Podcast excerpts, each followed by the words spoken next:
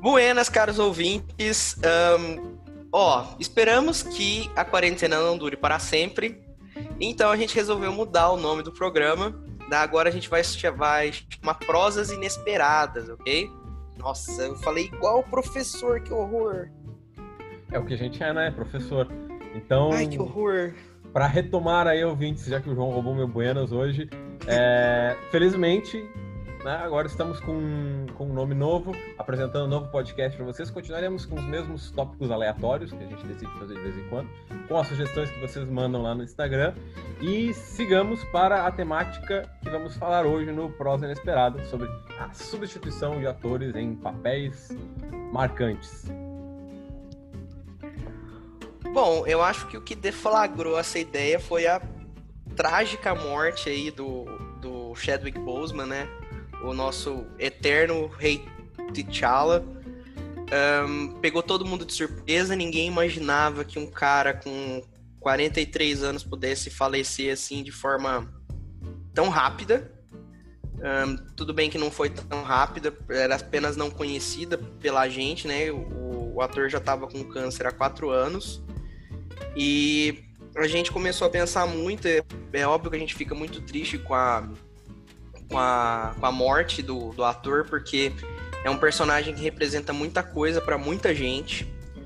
Um, eu, eu, particularmente, é um personagem que eu sempre fui fã. Eu adoro Pantera Negra. Eu acho que talvez esteja no meu top 5 heróis da Marvel, junto com Homem-Aranha e os X-Men ali, porque eu acho incrível. A história do Pantera Negra é maravilhosa. Um, mas a gente tem que começar a pensar o, o que fazer com esse personagem no cinema. Por mais triste que tenha sido a morte dele, a gente tem que começar a pensar o que, que esse personagem. O que, que vai ser desse personagem no cinema, né, Léo? Confesso que eu fiquei chocado com a, o falecimento do Chadwick Boseman. Eu acordei bem cedo pela manhã assim, abri o celular para ler as notícias. E aí lá tava, né, da, da Comic Book, eu recebo um e-mail, ah, o Chadwick Boseman havia falecido. No momento eu pensei, ah, o cara pegou Covid, faleceu, alguma coisa assim. E aí foi aquela surpresa, né, do câncer. E saber que ele estava gravando Pantera Negra com câncer também, o que Sim. é um negócio fenomenal, né? Porque o cara encarou encarou aquela a doença de uma forma muito forte, muito heróica, de exemplo para muitas pessoas, eu acho. É, e de novo, como o João falou, leva, levanta essa questão que muitos fãs já começaram a pensar: qual vai ser o futuro do filme? Eu e o João temos opiniões conflitantes relativas a essa questão, né? é, sobre a questão da substituição de atores mesmo, é, eu acho, eu não sou tão a favor assim da substituição de atores em alguns níveis. Por exemplo, no universo cinematográfico da Marvel, que segue uma linha coesa, eu não sou a favor da substituição de atores se fosse uma outra, uma outra mitologia, por exemplo, um outro filme, é, uma outra saga, uma outra coisa assim, aí, né, acho que poderia haver essa, essa nova escalação. Mas no momento eu ainda fico bem. Como é que eu vou ver outra pessoa né, no papel do cara, com o mesmo personagem na mesma linha? Para mim parece, parece estranho, não sei. É, eu, eu penso um pouquinho diferente do Léo, mas antes, antes de eu falar minha opinião aqui, eu acho que vale a pena falar um pouquinho quem criou o personagem, como é que foi a questão do Pantera Negra. O Pantera Negra foi criado pelo Stan Lee é, e pelo Jack Kirby, pelo Homem e pelo Rei dos Quadrinhos, um, que são os apelidos do, dos dois, que é Stan the Man Lee e Jack the King Kirby. Realmente, talvez dois dos mais uh, importantes quadrinistas de todos os tempos. E ele foi criado nas HQs do Quarteto Fantástico. Só depois que ele ganhou um, uma HQ solo fez muito sucesso, sempre foi um personagem muito impactante. Uh, o Stan Lee sempre muito antenado com um, o que estava acontecendo no mundo. Ele jura de pé junto, até a morte dele, que ele não se uh, baseou nos Panteras Negras, que são um movimento que existe mesmo nos Estados Unidos, que luta por um, direitos dos, uh, dos negros nos Estados Unidos, um movimento bem antigo e bem relevante lá nos Estados Unidos. Ele jura que não se, se inspirou nisso, mas a gente nunca vai saber, né? Um, e depois o Pantera Negra tem um impacto muito importante porque ele é o primeiro super-herói negro, é o primeiro, super, é, o primeiro herói com superpoderes negro e a história dele é incrível, né? Para quem assistiu o filme, é exatamente aquilo que mostra no filme. Ele é o soberano da, uh, da nação de Wakanda. Ele tem o pai dele morto. Tudo bem que eu acredito, eu acho que no filme, agora eu não me lembro se é exatamente o Ulysses Claw que mata ele no filme, não lembro agora, acho que eles tentam colocar como se fosse o Buck, né? Faz tempo que eu vi Guerra Civil, viu, gente? Léo, você lembra quem, quem que mata? Da do MCU, né, do universo cinematográfico da Marvel, quem matou o, o pai do Pantera? O pai do, do Pantera foi o Ah, sim, o Barão Zemo. Obrigado, Léo. Nossa, porque aquele Barão Zemo é tão horroroso que eu até eu faço de conta que ele não existe.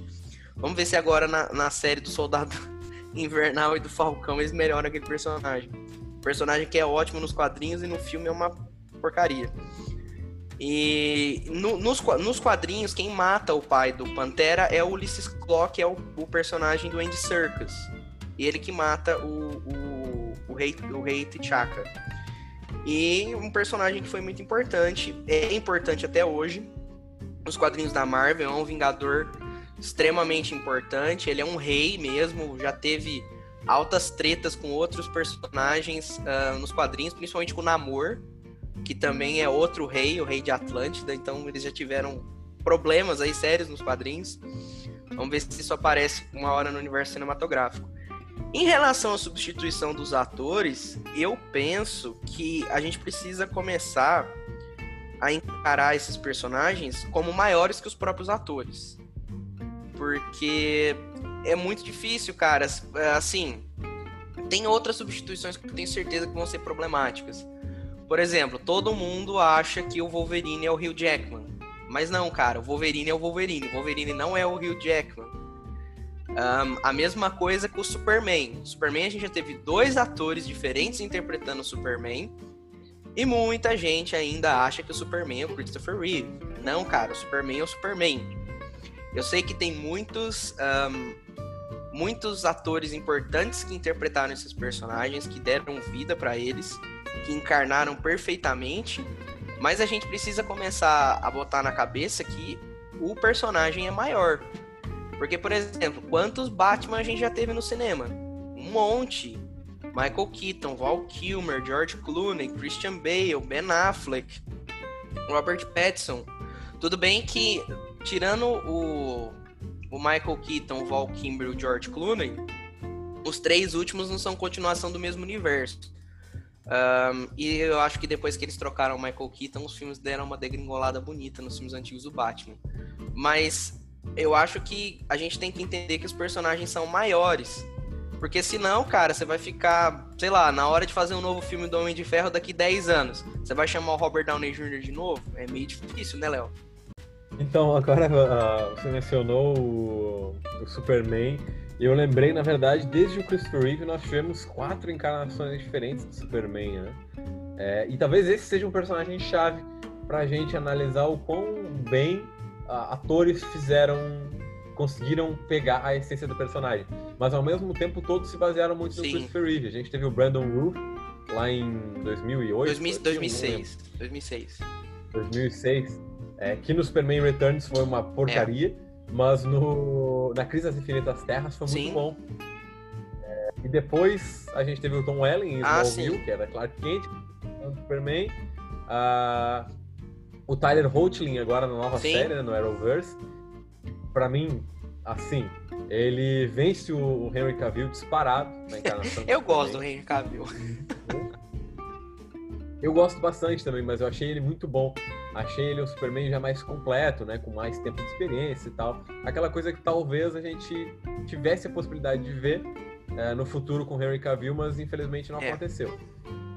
É, como eu falei antes, eu ainda sou particular da opinião de que quando a gente faz um, um universo sequencial, assim como a Marvel está fazendo, eu não sei nem se existe a necessidade de reescalar, por exemplo. Eu não vejo a necessidade de trazer o Homem de Ferro de volta no futuro.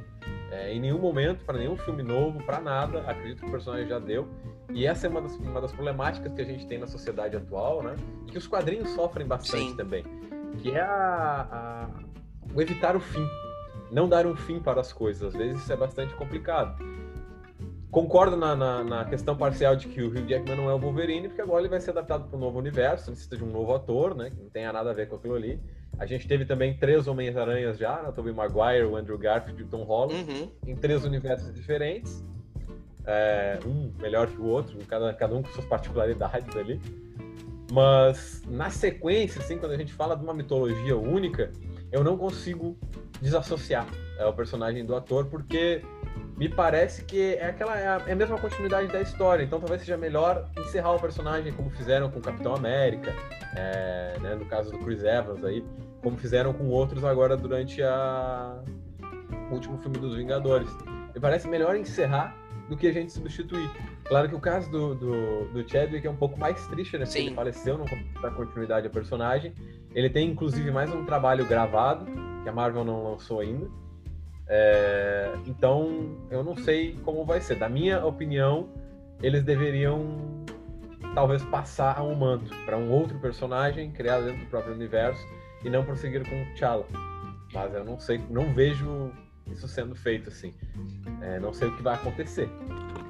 Eu, eu acho assim, o Pantera, ele ainda é um personagem muito forte que representa muita coisa.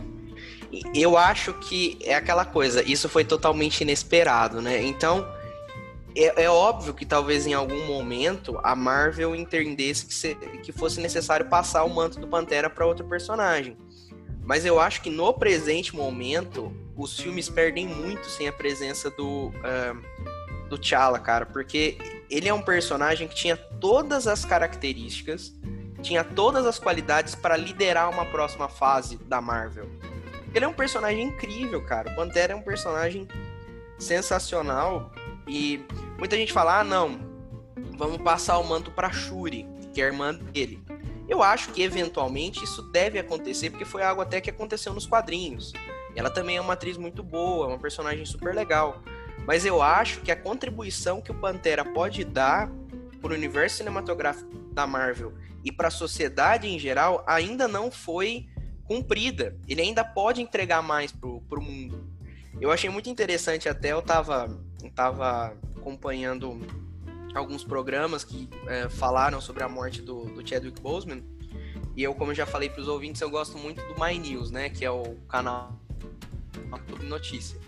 E a Mara Luque, que é uma comentarista de economia, mas lá eles comentam sobre várias coisas, disse, disse que a morte do Chadwick Boseman nesse momento pode até ser encarado como uma forma de protesto por, por tudo que está acontecendo no mundo. Então a coisa tá tão feia que a, a morte dele pode ser encarada como um protesto. Eu achei isso, eu achei isso uma ideia interessante, cara. Porque realmente, como as coisas estão acontecendo, dá para se entender como, como um protesto. E, e assim, o Pantera representa tanto para uh, a comunidade negra, assim, para crianças, tanto para crianças negras principalmente, mas eu acho que para todas as crianças, mostrar o personagem forte que ele é, o símbolo incrível que ele pode ser. E eu acho que isso não acabou ainda. Eu acho que você tem como colocar um ator novo ali. É óbvio que as comparações vão ser inevitáveis, mas que, tem, que tenha todas as qualidades para continuar usando esse manto. E mais lá na frente, uma coisa mais bem pensada, você entregar esse manto para um outro ator, dentro da própria história. E eu tenho certeza que, assim, acredito que o, que o Chadwick ficaria feliz se outro ator que encarasse tão bonito quanto ele encarou o personagem continuasse fazendo o que ele fez. Eu, eu acho que ele ficaria muito satisfeito. Imagino eu. Não conhecia pessoalmente, mas eu imagino. eu realmente não sei é, como pensar sobre, sobre a questão, é, porque não, ele deu uma vida incrível ao personagem, a criação do sotaque, né? A sotaque Sim. Wakando. É, nossa, o cara realmente foi um símbolo até para um novo movimento negro que começou a surgir e tal, para a representação negra no cinema. Embora nos últimos anos ele não tenha sido o único herói a ter uma representação nas mídias ativas, né? Eu sempre lembro bastante do Lanterna Verde, da Liga da Justiça. Sim. É. Que eu adoraria muito que aquele personagem tivesse sido adaptado no, na DC. Porque eu gosto muito mais dele do que do Hal Jordan. Uh, eu também prefiro. então não sei Não sei como vai ser. Tá acontecendo algumas petições para os ouvintes saberem de pedirem a não substituição do Chadwick Boseman para Marvel. Mas esses capítulos aí do que a Marvel vai fazer relativo ao ator, relativo ao personagem, a gente só vai ver mais para frente. O que tinha ficado muito claro no final do Pantera Negra é que ele seria, evidentemente, o chefe de um novo grupo, assim como era o, o Tony e o Steve Rogers, né? Sim. É, então, são coisas a se ver. São coisas a se ver. Eu acho que também tem um, uma outra substituição que não foi feita, que eu consigo pensar aqui de cabeça, que eu acho que, tal, que foi bem problemática, né? Porque eles optaram por não substituir e o filme perdeu com isso, na minha visão, que foi o terceiro filme do Christopher Nolan. A Sim. partir do momento que eles não quiseram arrumar outro ator para ser o Coringa, eu acho que o filme perdeu muito, cara. O terceiro filme do Christopher Nolan, apesar de ser bom, eu acho um filme legal, porque é uma saga do Batman que eu particularmente gosto. Eu sei que muita gente fala que é, é lixo espalhafatoso dos anos 90, que é a queda do morcego, mas é uma saga que eu particularmente gosto, inclusive eu tô relendo agora. Um, ali eu acho que você você tem um exemplo do que não se fazer do que do que não se fazer não se fazer a substituição que o negócio não deu certo na minha visão porque o terceiro filme do, do Christopher Nolan era outra pegada tanto que você vê no segundo filme que a questão do Batman tudo bem que o Batman não mata e no, no nos filmes apesar do, do dele deixar o Rachel Ghul para morrer ele não mata entre aspas nos filmes do Nolan um, você vê que eles queriam usar o personagem de novo, porque a interpretação do Heath Ledger foi muito marcante, é até hoje muita gente ainda gosta. Eu ainda prefiro Jack Nicholson, eu acho que eu ainda fico com Jack Nicholson, mas eu acho que ali naquele terceiro filme, se você tivesse substituído o ator, tudo bem que você teria muitos problemas, você teria altas comparações, mas se você tivesse entregado para um cara competente fazer, o filme seria melhor. O terceiro filme e a ideia do Nolan do personagem teria fechado melhor se você tivesse o Coringa como Nemesis do Batman do que se você tivesse colocado o Bane ali para ser o arqui-rival e depois você conecta tudo e tal em relação ao Bane e tem a Talia e tal. Eu acho que se eles tivessem substituído o personagem, o filme seria mais redondo e a história seria melhor. Não sei se o Léo concorda comigo. Eu vejo que o Cavaleiro das Trevas Ressurge tinha vários problemas. O falecimento do Heath Ledger foi, em, em algum nível, foi um, um, gancho né, para esses problemas, porque é, alguns anos depois saíram os arquivos do, do roteiro e tal, saiu alguns livros relativos a isso. E de fato o Coringa seria usado no terceiro filme. É, inclusive até a proximidade que o Christopher Nolan tem de gostar da HQ da Piada Mortal seria um gancho, eu penso mas eu não consigo ver com substituição ou sem substituição que aquele filme seria bom. Porque o, o, o que o. Apesar do personagem ser substituído futuramente em outros filmes, o que o Heath Ledger fez com a atuação junto com o Christian Bale no segundo filme marcou tanto aquele filme, deixou um filme tão denso, tão pesado e uma caracterização tão nova do Coringa que mesmo que a gente substituísse o ator, e o filme saiu é, o Cavaleiro das Trevas Ressurge saiu quatro anos depois. Próximo... Né? E ele saiu próximo dos Vingadores, mesmo assim conseguiu ter uma bilheteria muito boa, né? É. Na época. Ele saiu em 2011, se eu não me engano. Era um... 12, 2012, Léo. Uhum. Muito perto, assim. Uh... Parece que o falecimento do Hitler ainda estava um pouco fresco. Eu vejo que se, se tivesse substituído, teria sido um filme melhor, talvez. A gente teria a presença do Coringa, que era um personagem é, potente pro Batman, para aquele Batman que o Nolan criou. Mas eu não consigo ver que o público aceitaria e que a gente ainda ficaria na memória com aquela atuação que ele fez. Não existe cena mais fenomenal que aquela da sala de interrogatório. Eu ia falar da cena agora, porque aquela cena é muito boa.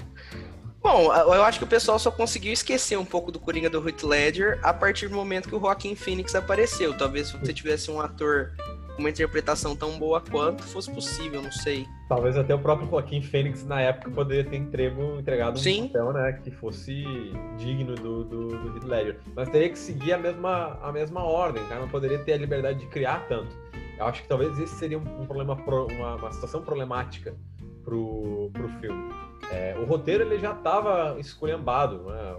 acredito que o roteiro do terceiro filme foi esculhambado por N motivos. Aquele final lá, Sim. lá Nola não combinou. Para mim, entre todos os filmes do Christopher Nolan, esse é um dos piores, com certeza. Mas bem.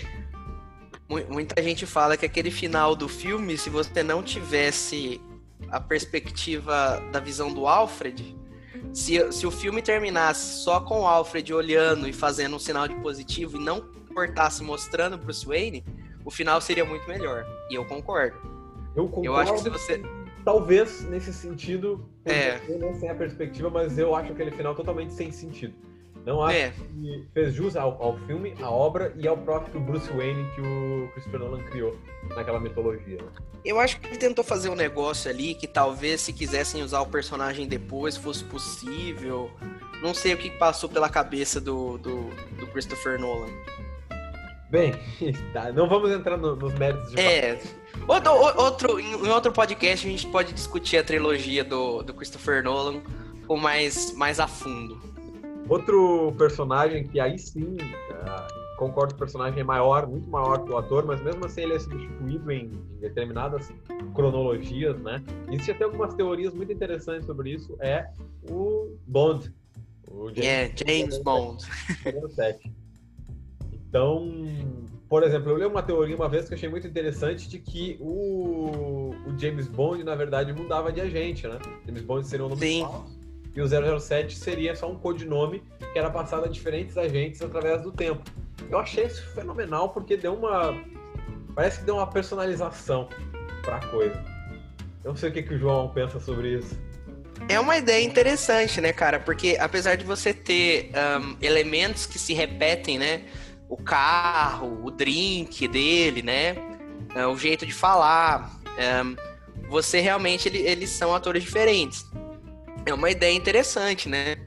É uma ideia bem legal. Apesar de que eu acho que isso é, é, mais uma, uma tentativa do fã de acomodar tudo no universo só, né? Mas faz sentido. Assim, eu gosto principalmente de três uh, encarnações do 007. O Sean Connery, que muita gente até hoje acha que é o melhor 007, porque é o primeiro.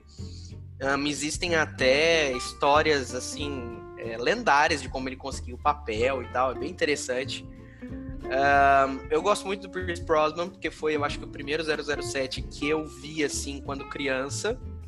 Que eu acho que o Pierce Brosnan são os filmes dos anos 90 e é muito legal. O Pierce Brosnan é um ator bem legal. E eu também gosto do Daniel Craig. Eu gosto do Daniel Craig. Não sei se o primeiro filme que eu assisti um, do 007, mais com noção, assim, de, de filme mesmo, foi o Cassino Royale.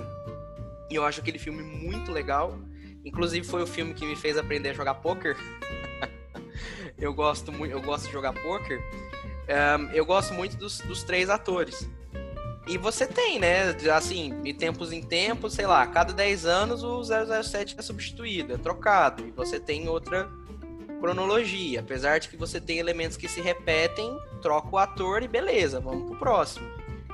Sei a que ponto esses outros personagens, é, principalmente no universo da Marvel, que é uma coesão maior, isso poderia se aplicar, mas eu acho que uma hora vai ter que ser aplicado assim. É, eu. Bom, já explanei um pouco a minha opinião, assim, tenho divergências, eu penso, penso sobre essa questão de como vão ficar os atores no futuro. É, já falei mais de uma vez, até em privado, falando com o João, de que eu penso que o universo cinematográfico da Marvel tem tempo, né? Tem um tempo datado aí. Para mim, uh, já deu, né? Eu gostaria de. Léo, você acha que um reboot vai ser inevitável uma hora ali? Não sei se é um reboot, mas eles vão seguir fazendo e. Bom, talvez, talvez façam um reboot mais pra frente, daqui a uns anos.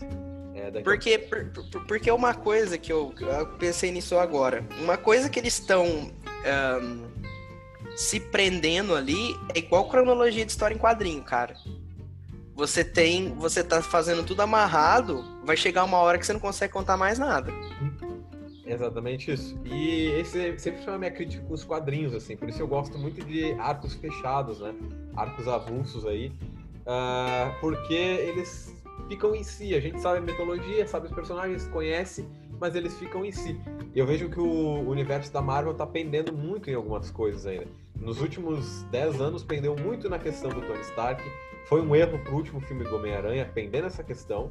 É, vão vir outros filmes que eu gostaria de assistir. Não tenho pretensão de assistir Eternos, nem é, alguns outros filmes que estão no calendário. O filme, próximo filme de Thor, eu tô fora.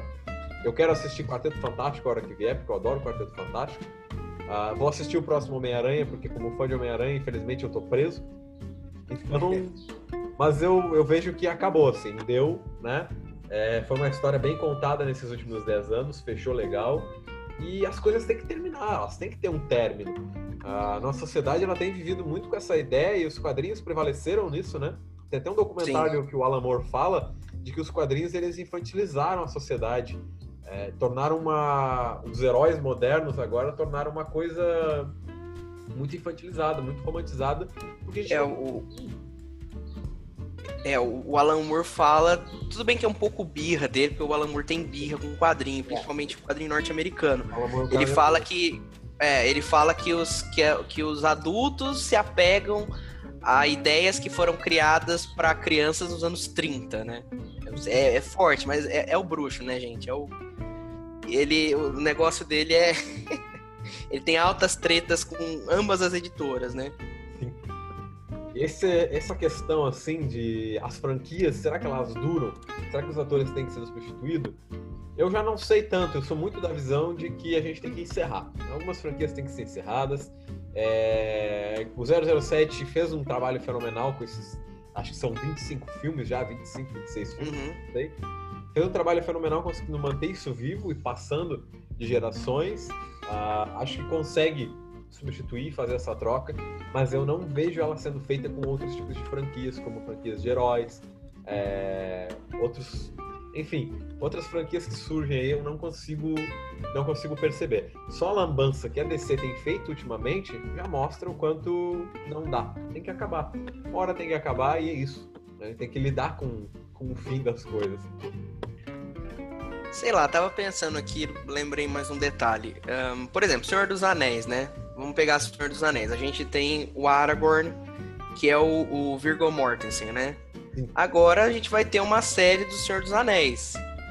Será que o, o próximo, a próxima pessoa que for interpretar o Aragorn vai ser tão bom quanto o Virgo Mortensen? Eu pois não sei, é. né? Eu acho a série do Senhor dos Anéis também. Tá? Porque os filmes, é, apesar de longos, são obras-primas de uma adaptação. Sim. Né? Peter Jackson trabalhou muito bem nos filmes, apesar do Hobbit que tem suas críticas, mas está lá, os filmes estão lá. Por que não deixar as coisas quietas? Cria novas histórias, tem tanta coisa boa aí para ser adaptada que nunca foi, ou nunca foi feito direito, que necessitava de uma série, que seria legal ter, né? Novas mitologias. Então. Sim. Por quê? Por que pegar uma coisa que está pronta lá e refazer. É, são algumas coisas que levam críticas, por exemplo, dos, dos papos que estavam acontecendo aí de fazer um remake de De Volta para o Futuro. Ah, isso é difícil. Ah, precisa. O pessoal tava, inclusive, essas conversas já estavam acontecendo lá com o Robert Zemeckis é, e o Tom Holland pro papel principal. Precisa mesmo? Ah, eu acho totalmente desnecessário. Totalmente desnecessário. Sei lá, tá, tá, por exemplo, eu, eu escutei uma coisa assim muito tenebrosa esses dias, que estão querendo fazer um novo terceiro filme do Poderoso Chefão. Eu escutei essa conversa, não sei se são fontes confiáveis e tudo. E o Poderoso Chefão são a minha são os meus filmes preferidos. Eu adoro o Poderoso Chefão. É outro, né? Eu me lembro é de ler esse rumor também e lembro de ler rumor sobre um remake do Poderoso Chefão. Um remake do terceiro filme. Precisa? Não precisa. Eu acho que não. Eu acho que não, porque assim, muita gente não gosta do terceiro filme, mas eu acho que ele tem as suas particularidades. Eu acho que ele encerra muito bem a história do Michael Corleone. Para quem é fã de Sopranos, o terceiro filme uh, do Poderoso Chefão ainda tem um gostinho especial porque Sopranos, eles. Nossa, o que eles idolatram o terceiro filme do Poderoso Chefão não é brincadeira. E eu é, né? E eu não sei, eu não sei se seria necessário. Estão querendo até colocar o Alpatino de novo. Cara, eu adoro o Alpatino. É um dos meus atores preferidos, assim, da vida. Eu acho Agora, Alpatino... se quisesse, não iam precisar fazer maquiagem nele. É, porque... é, eu sou, eu adoro o Alpatino. Sei lá, é um dos caras assim que eu consigo pensar, nossa, eu quero tirar uma foto com esse cara. Um, mas eu não sei, tal, talvez deixa quieto, né? Já é uma obra tão maravilhosa e não tá datada, cara. Não tá datada. Ele, o, o filme é incrível até hoje. O filme é maravilhoso até hoje. Eu acho que nenhum 40 anos depois ele ainda é incrível. Apesar dos defeitos especiais que a gente fala hoje de Volta pro Futuro, é uma história bonita, é uma história legal, assim, infantil, divertida. É, não precisa, não precisa trazer de novo. Ninguém vai interpretar o, o Doc tão bem é, quanto o ator original, cara. Não tem como. Sim. Tá? É um filme, é um filme do seu tempo, uh, com uma mitologia do seu tempo, com um estilo é, do seu tempo. Então, não, algumas coisas que foram tentadas fazer de novo deram errado. E a gente não precisa seguir esse, esse caminho. Mas bem, né, estamos encerrando nosso tempo, caros ouvintes. Esse foi o podcast dessa semana. Eu sou o Leonardo de Andrade, me siga lá no Instagram em arroba o Leonardo de Andrade. E eu sou o João Paulo Carolo, pode me seguir lá no arroba jpcarolo com K e dois L's. e nós voltamos na semana que vem com uma nova prosa inesperada. Malu, um queijo e um beijo.